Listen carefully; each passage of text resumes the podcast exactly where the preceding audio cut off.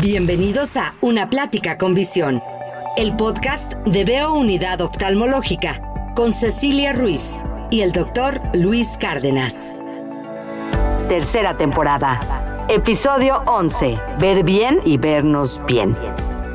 Hola, ¿qué tal? ¿Cómo están? Qué gusto saludarlos nuevamente en Una Plática con Visión el podcast de Veo Unidad Oftalmológica con el doctor Luis Cárdenas, una servidora Cecilia Ruiz, hoy en el episodio número 11 de esta tercera temporada. Luis. Ceci, ¿cómo estás? Qué gusto tenerlos a todos en este episodio número 11 ya de la tercera temporada emocionado por los episodios anteriores también y todo lo que hemos platicado. Así es. Bueno, pues hoy tenemos un invitado muy especial él es eh, licenciado en optometría, Ramón Ramírez, que nos va a estar platicando acerca de cómo ver bien y vernos bien. Ese es el título de este episodio número 11, ver bien y vernos bien. Llegamos a este episodio número 11 y vamos a platicar de este tema que queríamos compartirles ya desde hace algunos veces. Por ejemplo, ¿qué opciones ópticas tenemos para ver bien? Es decir, muchas veces nos pasa que nos recetan unos lentes y la verdad no sabemos ni qué armazón elegir. También sucede que en ocasiones ni siquiera sabemos que necesitamos utilizar graduación para ver mejor. Y bueno, pues entonces se nos vienen muchísimas preguntas. Hoy hemos titulado este episodio Ver bien y vernos bien. Antes que nada, Ramón, ¿cómo estás? Hola, muy bien, muchas gracias por la invitación. Muy contentos de tenerte en este episodio número 11 de Una Plática con Visión. Cuéntanos quién eres, cuéntanos a qué te dedicas, por favor. Yo soy Ramón Ramírez, soy licenciado en optometría, tengo una especialidad en contactología y también en ocularismo. ¿Y qué es el ocularismo? Dinos, amigo. Bueno, el ocularismo, desafortunadamente, en la carrera de oftalmología existen las pérdidas oculares y yo soy el encargado de hacer la estética del ojo, o sea, hacer una prótesis ocular al paciente que haya perdido su ojito. Sí, o sea, los pacientes, por ejemplo, que tenemos que retirarles el globo ocular por algún tumor o por algún trauma. Entonces, el ocularista lo que hace es tomar las medidas específicas de la cavidad orbitaria para generar una prótesis idéntica al otro ojo. Entonces, hoy tenemos un invitado de lujo. No, no, de lujo. Yo sé que todos tus invitados son de lujo, Luis. Bueno, Ramón, a ver, cuéntanos. Muchas veces la gente tiene dudas entre qué es un oftalmólogo y qué es un optometrista. Yo, como bien saben, siempre hago equipo con mis optometristas. Desde hace años trabajo con Ramón, como 15 años, que sabe muchísimo sobre lentes, lentes de contacto, graduaciones. Tú me enseñaste muchas cosas que yo hoy aplico sobre óptica. La clínica, veo, está asociada con un centro español que es atendido fundamentalmente por optometristas. Doy cursos con los optometristas, aprendo con ellos, pero quiero que tú nos digas cómo se hace este match perfecto, que tú y yo lo hemos hecho y lo haces con muchos de mis compañeros, entre ambas profesiones. ¿Cuáles son los límites del optometrista y del oftalmólogo? Ok, bueno. El oftalmólogo es el encargado para entenderlo mejor de todas las enfermedades, cirugías del ojo. Y nosotros somos el medio de refracción o el medio de hacer ver bien al paciente, ¿no? Entonces, normalmente después de ciertas cirugías que realizan los oftalmólogos, nos apoyamos con ellos, ¿verdad? Para revisar nuevamente que haya quedado bien la graduación del paciente y reafirmarlo con unos lentes. Oye, Ramón, si yo llego a una óptica y me toman mi graduación, ¿no? Como me pasó hace algunos años, seguramente, bueno, pues me van a querer vender un armazón a lo mejor muy caro o, al contrario, a lo mejor yo no sé ni siquiera cuál elegir. Ramón, platícanos, ayúdanos, infórmanos cómo escoger un marco ideal para tus lentes, ¿cuáles serían tus recomendaciones? Ok. Eh, normalmente nosotros primero lo que debemos de hacer es ver al paciente la graduación que va a tener. Una vez que tengamos la graduación del paciente, nosotros tenemos que ver qué graduación es la que tiene para poderle especificar qué tamaño, qué modelo y también basarnos en lo que es la cara del paciente, porque hay caras redondas, hay caras más afiladas, más delgadas. Entonces, por eso cada uno de los armazones tiene unas medidas específicas, tanto en el aro como en las varillas, que las varillas son las patitas de la lente. Entonces, ahí es donde nosotros debemos de ver primero qué es lo que le quedaría al paciente. Y en cuanto a lo que es la armazón, pues normalmente dejamos que el paciente elija, pero también le determinamos en cierto caso, como es su graduación, no se pueden ciertos armazones porque pueden llegarse a ver estéticamente feos, ¿verdad? O gruesos o con una graduación que se salga pues la graduación de la lente, ¿no? Entonces, Básicamente nosotros lo que hacemos es primero ver la graduación y posteriormente decirle al paciente que él elija su armazón y nosotros guiarlo que si es o no es bueno para esa graduación, ¿no? Pero yo creo, amigo, que a ver, y esto pasa muchísimo, lo que tú acabas de decir, que se necesita una orientación por parte de un optometrista, de un especialista, porque luego, pues, un armazón ya es un accesorio más. Es decir, mucha gente ni siquiera necesita lentes y se manda a hacer un armazón con antirreflejante sin nada de refracción para lucirlo. Esto nos lleva a pensar que también la necesidad de lentes es ir con la moda, ¿no? Así es, es que ya ahora en nuestro tiempo, el uso de electrónicos, ¿verdad? También nos ha llevado a buscar protecciones y no necesariamente deben de llevar una graduación, ¿no? Mucha gente lo busca por protección y al mismo tiempo, pues por supuesto que buscamos algo más de moda, algo que nos llame la atención o que le llame la atención a sus clientes o a las demás personas, ¿no? Porque hay diferentes este, marcas, diferentes estructuras y diferentes tipos de lentes, ¿no? Entonces, pues los pacientes normalmente lo que hacen es este, pues tratar de llamar la atención a los demás con marcas, ¿no? Y pues claro, nosotros tratamos de aconsejarle al paciente que elija un armazón dependiendo la forma o la estructura de la cara. Existen dos tipos de pacientes. Existe el paciente que le gusta que le digas qué le queda bien y existe el paciente que le gusta que le diga a su familiar qué es lo que se le ve bien. ¿No? Entonces. Pero a ver, yo ahí voy a interrumpir. Es que eso es muy frecuente. Yo el otro día fui a una tienda departamental y no sé si a ti te ha pasado, sí, pero bueno, yo iba solo.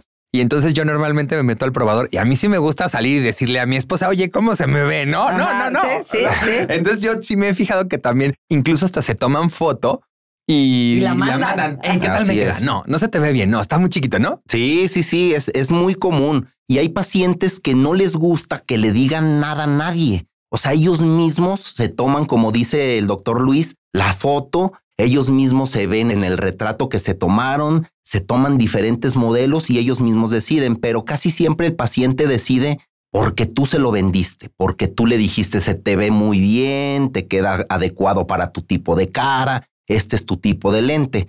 Ahora, hay pacientes que ya traen lentes y normalmente se quieren ver con lo mismo, entonces buscan básicamente el mismo modelo porque les da no sé qué dirigirse a otra moda o otro modelo y el paciente casi siempre te dice, no, yo quiero algo parecido a lo que yo traigo, entonces pues tenemos que tener modelos de todo para poderle decir al paciente, mira, Está esto algo parecido a lo tuyo, pero esto ya es un poquito más moderno, vienen diferentes aleaciones de plástico y acero, nada más varía un poquito eso, pero normalmente como dice Luis, yo soy igualito con mi esposa, o sea, yo me pruebo algo, me salgo, me, me ve mi esposa y me dice, oye, eso se te ve bien, ¿no? Y a mí me hace sentir bien porque realmente es lo que yo quiero utilizar. Porque buscamos aprobación, no al contrario, ¿no? Ahí se te ve la panza, ¿no? ah, sí, sí, sí, sí. Pero yo me siento a gusto, pues.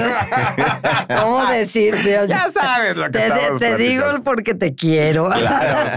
Oye, pero hay eh, modas también de colores, por ejemplo, según la, la época del año y así. Sí, sí, Mira, por ejemplo, ahorita que estamos entrando invierno, los colores de los armazones se vuelven muy sobrios. Normalmente la elección de los pacientes es dirigirse hacia lo que es negro, café, gris o colores ahorita que se están utilizando mucho que son como si fueran opacos. Entonces es lo que están pidiendo. Mates. Mates, colores mate. Y por ejemplo, en verano y cuando hay mucho sol, a la gente le encanta ponerse lentes de colores, llamar la atención, o sea, como a la época. Bueno, pues en el lugar que se encuentran, la bueno, playa, la playa o no sé, dependiendo la zona en donde viva cada paciente, ¿verdad? También depende mucho los colores. Ahora platiquemos sobre graduaciones. Hace un momentito platicabas un poquito de eso. De repente ves gente en la calle con una graduación muy alta y los ojos se les ven pequeñitos, ¿no? Que decías que a veces el armazón pues le queda chico al lente, ¿no? Porque, pues bueno, pues a lo mejor son muy miopes, son, sí, sí tienen sí, una... Sí, los miopes altos también, como tienen tanta graduación, luego se le ven los ojos chiquitos. Los típicos que les llamábamos, o no sé si se les sigue diciendo los lentes de fondo de botella cada vez se ven menos. ¿Qué opciones tenemos en ese caso, por ejemplo, para reducir el grosor de los lentes y que sean más estéticos? Bueno, existen diferentes tipos de materiales. Entre ellos, el primero que vino a suplir el cristal se llama CR39.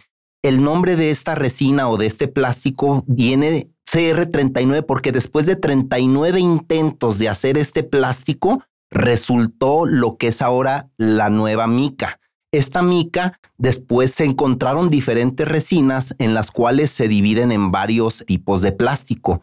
Por ejemplo, para graduaciones altas se hizo lo que es el alto índice o high index, como lo conoce la gente, que tiene un medio de visión muchísimo más delgado y es menos asférico, o sea, tiene menos curvatura, es más delgado, este es para graduaciones altas. Luego se inventó lo que es el policarbonato. El policarbonato es otro material, pero el índice de visión es diferente. Para que me entiendan, el índice de visión es como se atraviesa la luz, ¿no? Depende la velocidad. Entonces, esto, entre más grande sea la numeración del alto índice, ¿verdad? Es muchísimo más ágil la imagen y se ve muchísimo más claro. Y ahora en nuestros días existe un lente que se llama Ultra High Index, ¿verdad? Que es un lente de alta definición que hace que los ojos ya no se vean pequeños, o sea, ya es un lente que hace que la normalidad del ojo se vea en una graduación alta. No en todos los casos se puede, ¿verdad? Pero el mejor material para adelgazamiento de lentes es el alto índice.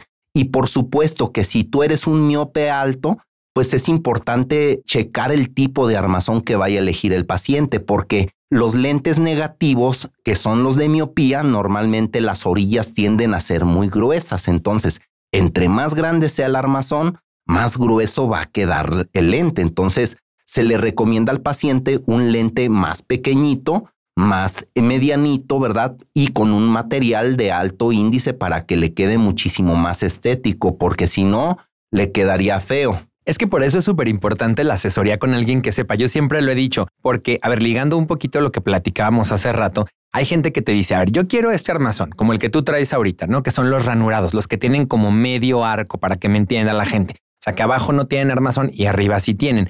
Entonces, si tú tienes un miope alto, pues obviamente se le va a notar el lente súper grueso a los lados. Entonces ahí la recomendación es un lente totalmente cerrado, ¿no? O hay gente que, por ejemplo, que más adelante vamos a platicar de eso, que necesita un progresivo y quiere a fuerza un lente chiquito, pues un armazón chiquito. No se puede. Por eso la importancia de las asesorías con alguien experto. Pero ahora yo quiero que nos platiques un poco sobre los materiales, Ramón esto que adicionamos a nuestros lentes, un antirreflejante cuando lo ponemos. Mucha gente nos pregunta acerca del blue coat o la protección para la luz azul. Hay gente que le gustan que se hagan oscuros cuando salimos al sol.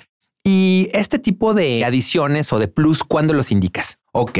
Mira, normalmente pues nosotros debemos de hacer una pequeña historia clínica al paciente y preguntarle cuáles son sus necesidades, a qué se dedica, para también nosotros saber por qué lado nos vamos a dirigir y qué le vamos a recomendar a nuestro paciente.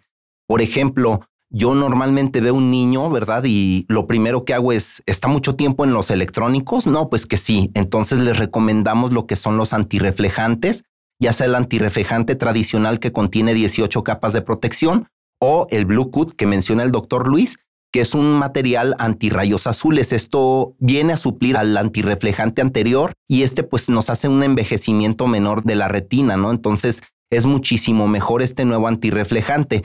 A muchos no les gusta porque se ve un poquito ámbar, pero definitivamente como protección es muy bueno. El cambio de color, ese lente, bueno, pues realmente los pacientes que más lo piden son pacientes mayores que tienen ya un cristalino maduro, que ya la luz les entra de todas maneras, menos por donde debe de ser, ¿va? Entonces, de alguna manera se recomienda también la protección fotocromática que le llamamos al cambio de color, junto con un antirreflejante. Y es muy importante saber que también hay diferentes índices de refracción, o sea, de diferentes entradas de luz en cada tipo de mica. Por ejemplo, si nosotros vendemos un policarbonato al paciente, hay que recomendarle inmediatamente un antirreflejante porque el índice de refracción de este tipo de mica hace que entre más la luz. Si le recomendamos un alto índice como el que hablábamos, es muchísimo mejor la protección UV que tiene, pero también se recomienda lo que son los antirreflejantes. Entonces, casi casi de cajón, ya todas las lentes llevan un antirreflejante para evitar iluminación y destello al ojo. Pero bueno, hay gente que está como acostumbrada a usar lentes desde muchos años porque tienen miopía, astigmatismo, alguna enfermedad a veces eh, llega una edad en la que empiezas a perder la vista. ¿Se llama presbicia? ¡Guau! Aquí en la oftalmóloga, qué bárbara. no, no, explícanos. Sí se llama presbicia, ¿verdad? Se llama presbicia. Pero platícanos de eso, por favor. La presbicia, nosotros tenemos, ya lo hemos comentado en otros episodios, tenemos un lente adentro de nuestros ojos que se llama cristalino. Y ese cristalino se encarga de hacer los enfoques tanto de lejos como de cerca. Tiene esa propiedad de cambiar sus diámetros para poder enfocar. Pero ¿qué sucede cuando rebasamos los 40 años? O sea, ninguno en esta mesa que estamos presente, otras personas. Entonces, pues perdemos esa capacidad de acomodación y por tanto ya no podemos enfocar, no podemos leer y entonces tenemos que, como ya lo hemos platicado antes, alejar la mano para poder enfocar. Y es por ello que tenemos varias opciones para tratarla. Es importante que sepan que la presbicia no se quita, se puede operar con un lente intraocular. La cirugía normalmente yo no la recomiendo antes de los 50 años, salvo en casos muy especiales. Pero hablando de corrección óptica para presbicia, Ramón, tenemos tres opciones. Unos lentes solo para ver de cerca, unos lentes bifocales, que son los típicos que tienen una raya y se les ve una graduación arriba y una graduación abajo, y un progresivo. Cuéntanos para qué sirve cada uno y cuáles son las ventajas y las desventajas. Ok. Normalmente el paciente que tiene una muy buena visión lejana pero rebasa los 40 años, como lo decías Luis, necesita un lente de lectura. Pero como no necesita corrección lejana, solamente se le indicarían lentes de lectura. Que en ciertos casos hay pacientes que también te dicen, yo este, pues quiero un bifocal por el tipo de, pues de trabajo que tengo, ¿no? ¿Para qué? Para no estarme quitando y poniendo cada vez que yo necesite. Porque una lente de lectura no puedes ver más allá de los 35 centímetros, o sea, te bloquearía lo que es tu visión lejana, entonces te haría ver mal. Entonces normalmente se le indicaría a una persona que no tenga problemas lejanos un lente de una sola visión.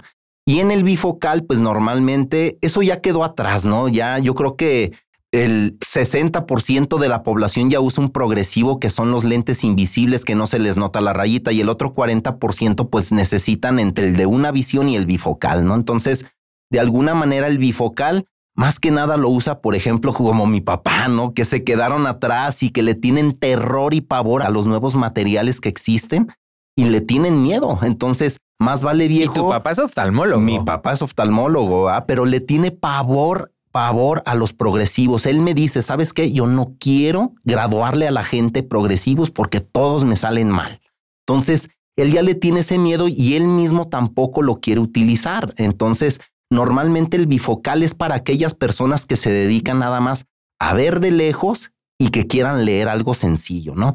Y un progresivo, pues es una lente con tres visiones, que tiene visión lejana, visión intermedia y visión cercana. Entonces, esa es la gran ventaja porque ahora la mayoría de los trabajos se maneja una computadora que se considera como una visión intermedia o de trabajo. Leen al mismo tiempo que ya tiene lente de la corrección cercana y la visión lejana, por supuesto, si están atendiendo a una persona de frente, ¿no?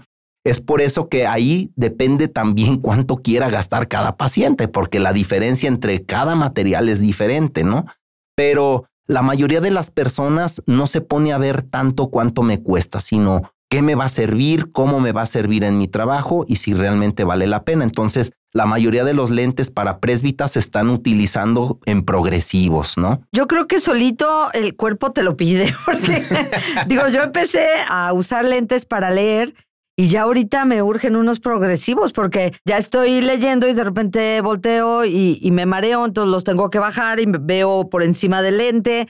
Entonces, no, pues ya llega un momento en el que son necesarios todo el tiempo. Entonces, yo creo que también la misma visión te va pidiendo ese brinquito o ese cambio, ¿no? No, y además que algo bien importante es lo que tú acabas de mencionar, que te mareas o que a lo mejor tienes que bajarlos al nivel de la nariz, porque si no, lo que ya dijo Ramón, ves borroso de lejos y que no hay que tenerle miedo a las nuevas tecnologías. Es como si, no sé, no quisieras usar un teléfono inteligente, que hay gente que no le gustan, ¿eh? que sigue utilizando los teléfonos análogos. Entonces, pues dense la oportunidad de usar un progresivo. Así es. Oye, Ramón, yo he sabido de casos de gente que de repente va, eh, se hace la prueba, la ordena sus lentes y llega a recogerlos y pues este como que no ve como pensaba que iba a ver. ¿Esto por qué sucede? Bueno, normalmente esto es parte de la historia clínica que nosotros debemos de hacerle a nuestro paciente, porque si nosotros no le preguntamos a nuestro paciente si tuvo alguna intervención quirúrgica en su ojo o si es diabético o es hipertenso, ¿verdad?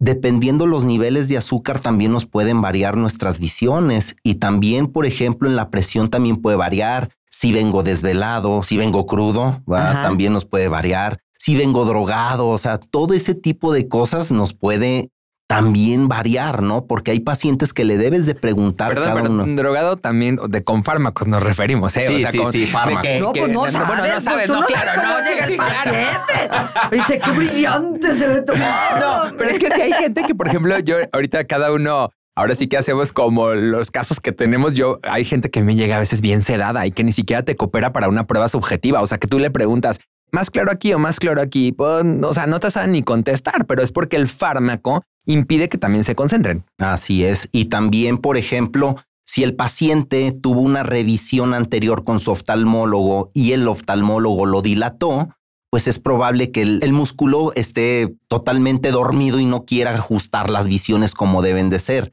Pero normalmente esos son los casos por lo que te queda mal. Ya, pues por supuesto, somos humanos y nos podemos equivocar tanto yo al elegir el lente al paciente y el paciente al elegir la lente que yo le puse. Entonces, si no hay una buena comunicación entre mi paciente y yo, es probable que pueda haber un error. Pero normalmente le pasa a la gente, se lo pone el lente, pasan unos minutos y medio se adapta, ¿no? Porque lo primero que te dicen, ay, ya me mareé, ¿no? O sea, me siento un poquito raro. Es normal y ya tú le tienes que decir, mira, si es una graduación negativa, pues vas a sentir que el piso está profundo, que las cosas están más pegadas hacia ti. Entonces, pues hacerle también ver al paciente que es parte de la adaptación un lente, ¿no? Oye, Luis, y ya de plano, si alguien no quiere usar lentes para leer, que necesite lentes para leer y se conforma a conseguir alejando la mano ahí para medio enfocar, ¿eso tiene algún Riesgo, Luis, pero yo conozco gente, ¿no?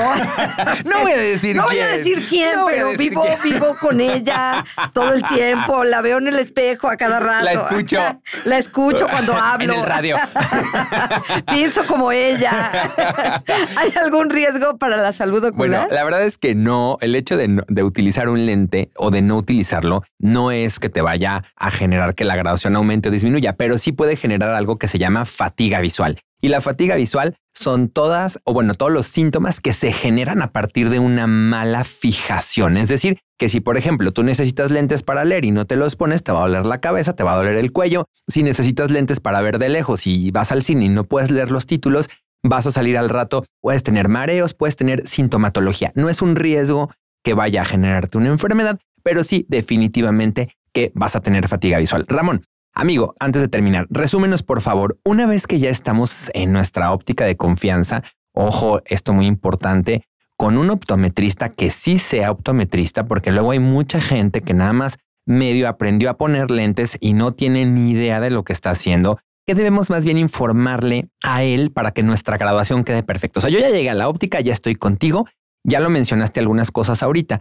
¿O qué es lo que él tiene que hacer para estar seguros que nosotros vamos a ver bien y también a vernos bien. Claro, bueno, como tú lo comentas, Luis, desafortunadamente hay muchísimos pseudooptometristas aquí. Aquí y en todos lados. Sí, ¿eh? en todas partes, sí, claro. Pero de alguna manera, la otra vez estábamos checando y éramos más de 1600 ópticas, de las cuales somos 800 optometristas. ¿Cómo? ¿Quién atiende los, las otras 800 ópticas?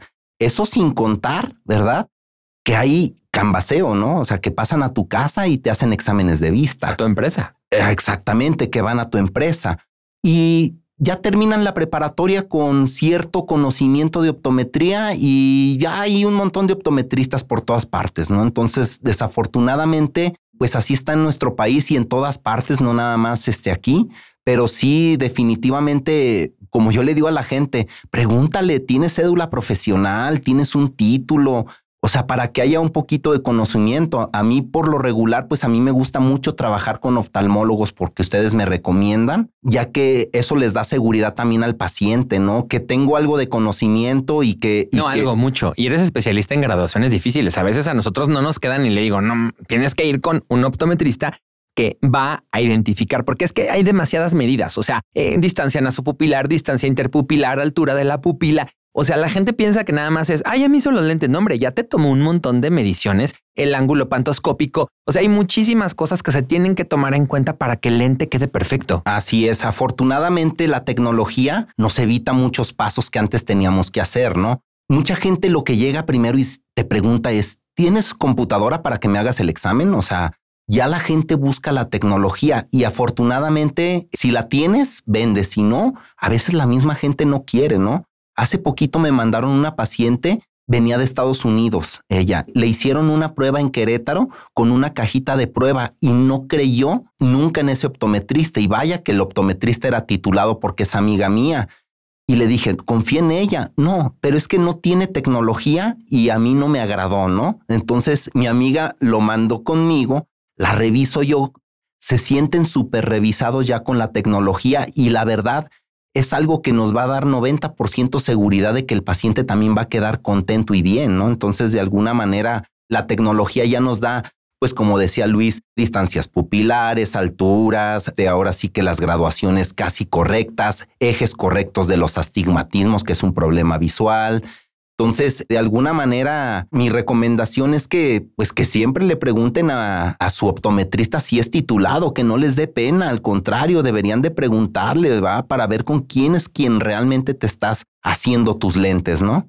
Ramón, por favor, digo, la verdad es que todo lo que platicamos estuvo súper interesante. Déjanos tus datos para que toda la gente que escuche este podcast pueda contactarte si así lo desea. Sí, claro. Mi negocio se llama Óptica del Hospital. Estamos en la calle Herrera y Cairo, número 427, casi esquina con alcalde. Esto es en el centro de Guadalajara. Entonces ahí estamos a sus órdenes desde hace más de 16 años. ¿Tu teléfono? Mi teléfono es el 3336 146461 y mi teléfono personal es el 3337 194464. Perfecto. ¿Redes sociales manejas? No, soy un cavernícola todavía en eso. Oye, pues ya, así como el hablando progresivo. De tecnología, hablando de tecnología. Así como el progresivo, ya vete sacando tus redes sociales. Sí, sí, tengo que ¿eh? hacerlo. Es experto, Luis. Aquí te va a decir cómo. bueno, pues el licenciado Ramón Ramírez, licenciado en optometría, un placer tenerte en este podcast de Una Plática con Visión. Muchísimas gracias por la invitación. Gracias, Luis. Gracias, Ceci. Hasta la próxima. Escuchaste Una Plática con Visión, el podcast de Veo Unidad Oftalmológica, con Cecilia Ruiz y el doctor Luis Cárdenas. Para mayor información, consulta www.veosaludvisual.com o llama al 33 36 42 43 33.